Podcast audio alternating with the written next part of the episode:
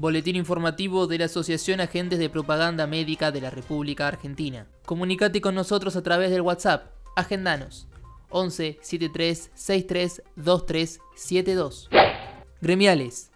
Se realizó una reunión virtual con KM en la que se evaluó la actividad de los agentes de propaganda médica durante y en la post-pandemia.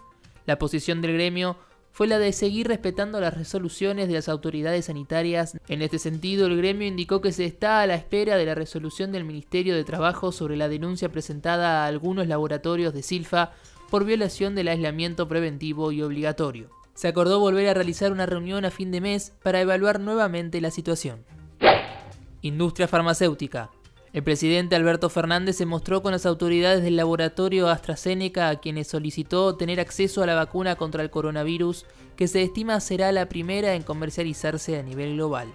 Este encuentro se suma a las negociaciones con laboratorio Pfizer para la gestión tanto de los experimentos de fase 3 de la vacuna como de transferencia tecnológica al país para su producción.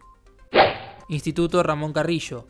Está abierta la inscripción para la carrera de visitador médico en el Instituto Dr. Ramón Carrillo. La misma tiene un año y medio de duración y se cursa tres veces por semana con título habilitante en Cava y provincia de Buenos Aires.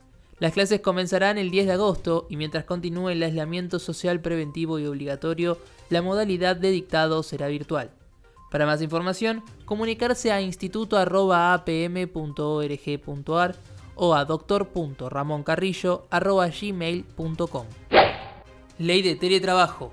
El miércoles 22 se reunió la Comisión de Teletrabajo del Senado y se aprobó pasar a votación a la Cámara de Senadores el proyecto con media sanción de diputados sin modificaciones. El proyecto cuenta con el aval del oficialismo que tiene mayoría en la Cámara de Senadores.